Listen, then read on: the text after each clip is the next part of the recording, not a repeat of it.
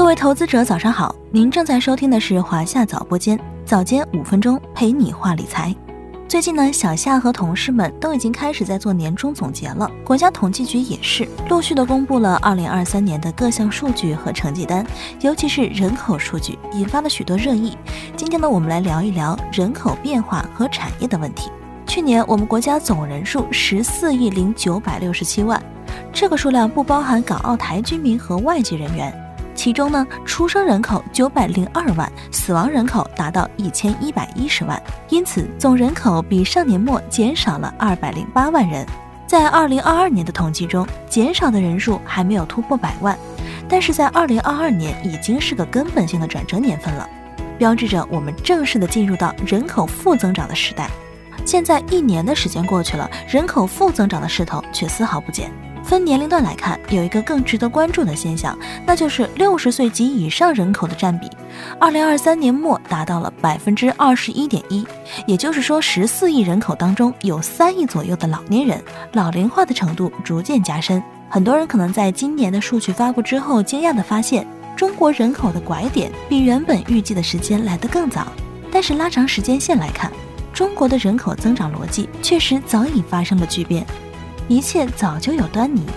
总和生育率是衡量一个国家或地区生育水平的重要指标。其实，中国的总和生育率在二十世纪九十年代就已低于更替水平二点一，到二零二二年下降至一点零七。面对出生人口不断下降，政策上在二零一六年放开二胎，新出生人口出现短暂反弹。人口专家梁建章分析认为，这个反弹的出现主要是由于很多人补生了二孩，去掉补生的效果，生育率并没有大幅提升。因此，随后又在二零二一年开放了三孩，但是二零二三年的出生人口相较于七年前已经下降了一半。第二就是人口老龄化加速。人口结构发生重大改变。十年前，六十岁及以上人口占比不到百分之十五，如今这个数字已经突破到了二十。当然，老龄化在地区间的差异较大。根据第七次人口普查得到的数据，目前全国有一百四十九个城市已进入到深度老龄化，主要集中在东三省长三角等地。以上海为例。目前户籍人口的老龄化已经逼近百分之四十，也就是说，十个上海人当中就有四个是退休老人。人口拐点比预期的早来了几十年，这对经济和产业意味着什么？有些行业会受到较大的冲击，这是毋庸置疑的，尤其是一些服务于婴幼儿的行业。但也有一些行业会迎来发展的机遇。我们从投资的角度来看看人口巨变下哪些行业会迎来机会。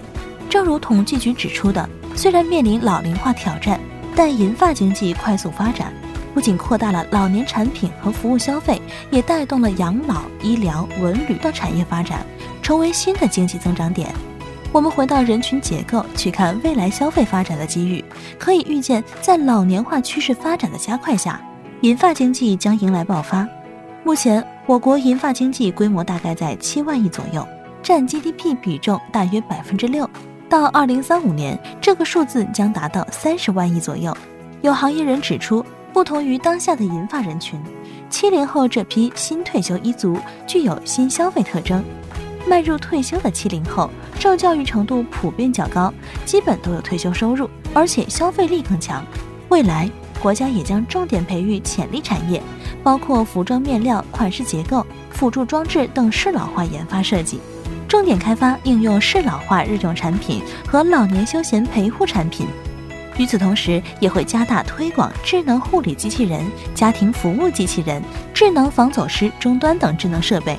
总体来看，在产业转型中，数字化和智能化是一大趋势。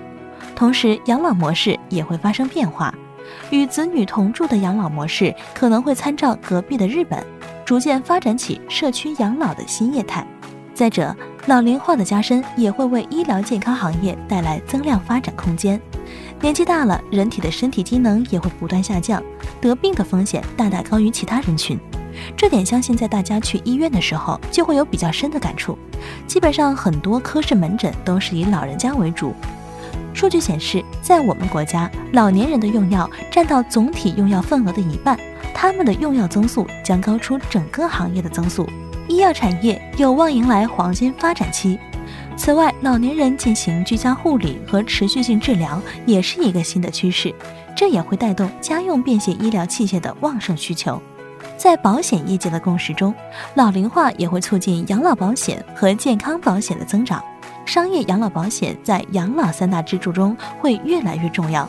现如今火热的个人养老金就是其中一个表现。当然了，除了上述说到的行业，还有很多细分领域可以展开分析。关于人口变局，你认为哪些产业会迎来机会？